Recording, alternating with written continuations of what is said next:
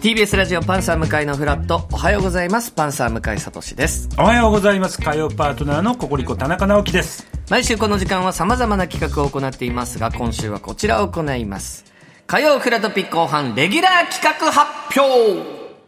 ほうはいおこーちら来たほ火い曜日フラットの9時台後半はですね、まさにちょうど1年前10月11日に、えーどんどん新しい企画をねやっていこうじゃないかっていうのが始まってるわけですよはいそれがフラトピのぬか床という、うーんまあ、今までやってたこういう企画を掘り返して、うんはいはいはいこんなんありましたけどやってみませんか、うんみたいなのがフラトビのぬか床で始まったんですけど、はいそれ以降、うん本当にさまざまな企画をそうですよ火曜日はやっているんですね。はいはいはい、まあ、一応手元に、うんえーここまで1年やってきた一覧表がうんあるんですけど、田中さんなんかこれあったなとかあるえっ、とっていうのはねまずねえー、サトシ VS シリーズあこれやりました俺これいろいろ結構印象深い本当にガチで1週間、はい例えばサトシ VS スマホスマホ使用時間ですね画面を見る時間をそうどれだけ減らせるのかそうほんでその減らした時間かける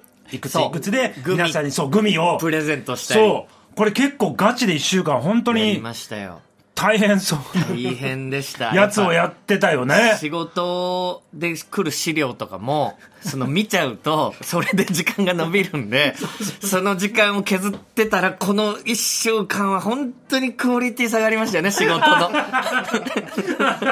よくないですそうよねいやそうそんなんとかも覚えてるしサトシ VS 感想という肌年齢そうを下げるというチャレンジもありましたなあいやあれはすごい印象深いな俺そうですよね、んまあ、スローガンおじさんなんていう企画も、はいえーすリターンズまでやってますスんでローガンおじさんってどんなんだっ たっけなスローガンおじさんってどんなんだっけおじさんは、なえーが何々するのは何々だからであるみたいなことをスローガンとして我々で考えようみたいな、はいはいはいだからなんか旧車おじさんはクラシッククラシックカーであるみたいな、こう、スそうそうそうそうローガンを決めたりそうしそうそうそたう企画だったりしましたけど、ありましたよまあ、いろいろやっていく中ですね、うんうんやっぱこう皆さんからの意見としてね、うんいろいろやったことによる、まあ、お褒めの意見もありましたし、はい逆に、な、何をしてんだと火曜 日後半は、毎回。はいはいこの時間、軸になる企画はないのかなとるほかど、えーブレてんじゃないか、おなんていうお声もありましたけど、要はこの1年トライアル期間として、そうなんですよえーまあ、レギュラーメンバーを決めるはいための期間だったんですね。で、我々、まあ、要は監督、バスケ監督みたいなことで、え来週からもう固定の企画、この週にはこの企画っていうレギュラーメンバーを組みました。組みましたなるほどなので、そのメンバーを今日は発表しようじゃないかはあそういうこととだいうことでございます。だから火曜バスケットでいうところの本当に強化試合とか合宿を経て、いそうですいよいよもう本戦そういうことです。始まりますよってことですね5人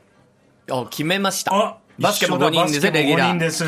えー、なので、枠は5つでございます。 加え続き決まるわけですねはいおおでは、発表します。まず、は第1週目は、頑張ろう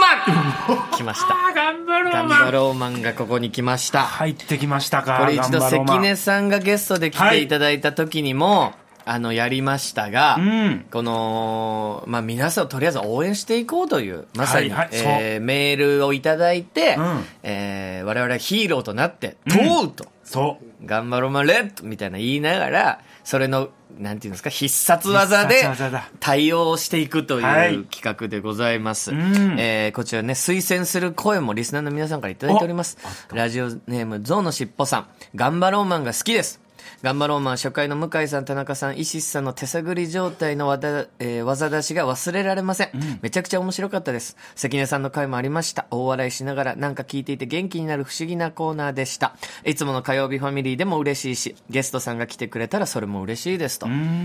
これはもう一週目。だから月始めの火曜日には、頑張ろうマン。そういうことだ、もうはいこれがあのレギュラーメンバーとしてそうです決定固定されるわけや、だから今日だったらもしかしたら大友さんにやってもらってたかもしれそうないといういうことだこの「頑張ろうマン」おはー月始め1週目なるほど火曜日やっていきたいと勢いづけるわけですねそういうことでございますあーそういうことかそそして2週目2週目2週目はうん「本音代行テレフォンう」わー来たはい本音代行テレフォンやっぱこれもねリスナーさんからの押す声来ておりますあ来てますか何度かやってますしねラジオネーム緑大好きさん。私が印象に残っているコーナーは、本音代行テレフォンちょっと変わってもらえるかなです。以前、町の電気屋さんをされているお父さんに向けて、芸人のおばあちゃんや向井さん、田中さんがコメントされるのを聞いて、自分の子供が親のことを大切に思っていることにとても感動したのを覚えています。吉本の、えー70歳ぐらいのピン芸人のおばあちはいピン芸人のおばゃあちゃんんにゲストに来ていただいた時もこれ一緒にやっていただきましたけやどりましたやりましたでありましたよね息子さんとお母さんのあの代行テレフォンのやり合いとやいり合うかはいあの受験を控そう受え験た大学ね受験控えたそうで受かったよっていうことで逆に本音代行テレフォそンうみたいそなうそうそうそうああいうつながりも確か素敵ななコーナーでしたんで入ってきましたか来ました代行テレフォンこちら二人目2週目は本音代行テレフォン二週目はこれだです続いてはい第3週え第3週3週目は誰が選ばれんのキングオブフィーリングキングオブフィーリングまさかの抜擢えはいー、キングオブフィーリング入ってきた、まあ、このコーナーはですね、僕と田中さんで世の中のあらゆる感覚を数値化していこうって、まあ、もともと、えー、ネットフリックス、アマゾンプライムでしたっけね。向井さんがねキングオブペインというそう番組、ドキュメンタリーがありまして、それはもう海外の男性二人が、はいいろんな危険な生き物に刺されて、そうそう痛みを数値化するっていう、うんすごくまあバカなはい番組なんですけど、それからオマージュですね。は前我々やったのは冷たい缶コーヒーをくっつけたら気持ちいいのはどこかということで、あ、うん、そこをお互いに缶コーヒーつけ合ってそう数そうそう値そう化したで結果ほっぺたでしたっけそう一番の首首首かあ首だ、うん首が一番気持ちいいっていいいっうて8月にやった、はいこれまだあ荒削りな選 手ですよこれだいぶ荒削りですよまだこの選手は よくスタメンに入ってきたなといやー入ってきまうしたかスタメンにえーこちらもリスナーさんからラジオネーム納豆ごはんさんからおすこいただきました、うん私が記憶に残っているのはキングオブフィーリングです向井さんと田中さんが冷えた缶コーヒーをお互いの体に不意につけることで、気持ちがいいのは体のどこの部分か検証したこの企画はとても斬新でした、えーこれからもこの企画を通していろいろな外的条件に対する人間の体の感覚や反応を知りたいと思ったのでこの企画を推薦しますというこはあとでいやーこれ我々いなんかい痛い思いとかするんじゃないのいや、それ嫌ですね。だから気持ちいいとか冷たいとかだったらまだいいですけどそうね。あーまあまあでもいろんなものをねこう入ってきましたか意外です。これは意外ですねはい。私はこれ、キングオブフィーリング、ね、缶コーヒー田中さんにつけて、はいと か、で、逆に俺がつけられて、んほっとかって言ってやってる時にん、二度と出会うことはないだろうなと思ったコーナーなんですけど、おどうやら、入ってきましたねそうか、はいこれが三週目可能性を感じたんですねでございます。なるほど枠あと二つ。二つ続いて第4週目誰来でるございます4週目は、教えてサブスケ知らない知らないよ教えてサブスクやった私も知らないんですよえ何をそんな選手いた初めて見た選手が 初めてまさか1年戦ってきてない選手がレギュラーメンバーに入りました、いやそうでしょ戦ってないでしょこの選手、は大学にいい選手がいた。あ大学にいいたみたいです急になのでこれは再来週から行ほうう企画ということで何何何全教えて貌は再来週になるみたいですあなるほどねまあでもサブスケってよく僕がねそうよサブスクをよく見てるっていうことでそうそうそうそう勝手にサブスケと名乗 ってこうこんな面白いやつありましたよなんていうことはオープニングで何度か言いましたけど、はい関係あるんでしょうかいやそのそサうブでスすねケ自身が聞いてないのでこのコーナーのこと な何のコーナーなのかなるほどねわかりませんがあこれはじゃあ今度4週目の火曜日になります四んで週目にうわーなるほどこれは再来週というこ再とで来週これちょっと楽しみだね、はいそしてラストあーはい残り1枠、まあ1ヶ月の中に5週目もある月ってあるんですねはいだそのために5週目まで決めたいということで、おおなるほど5週目は、サトシ VS シリーズいや来たはい。企来ましたおーすごいじゃないですかこれはまた音楽がねえーすごい先ほども音田楽が流れて中ますさんに触れていただきましたこれはがね、うんうんまあ、VS スマホ、これはスマホの使用時間どれだけ減らせるか、そして今年の2月 VS 乾燥ということで肌年齢どれだけ下げられるかと、いろいろこう挑戦する企画でございますけど、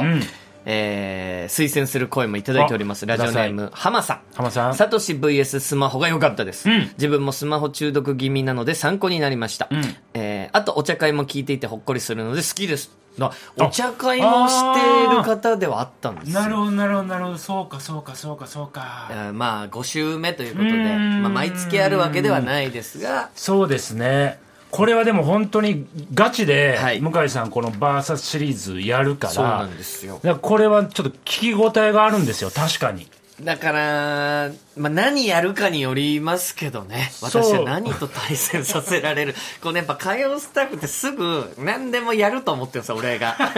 VS ハーモニカもそうですけど そうや ねはいやってくれるだろうすっぐて戦わせる癖がある、キングオブフィーリング、4週目教えてサブスケ5週目サトシ VS という企画あーなでるほどねそういうことですねた決まだり向ま井したさん、はいあのーもう、はい他の選手たちには、はいもうチャンスはないんですかこれそうですね先ほど浜さんもお茶会も好きです、フラットお茶会も好きですなんていう声もあるんですよねそうですようんなので、うんなのでワンクール要は3ヶ月はあのレギュラーメンバーということですまずはなるほどで、え3ヶ月やります、うんここから3ヶ月10月11月12月はいこれの3ヶ月で、いややっぱこのメンバーは、ちょっと戦えないなとはいはいはい思ったはい時にはうんうんうん、容赦なくほうメンバー入れ替えもあると。あそうなんですね3ヶ月固定です。ああなるほど、はいいやそれはやっぱそうですよね、はい。バスケで言うと、じゃあこの前のワールドカップで、来年の7月のパリオリンピックで、当然メンバーもしかしたらそうですよね。変わる可能性だってあるわけですから、はい。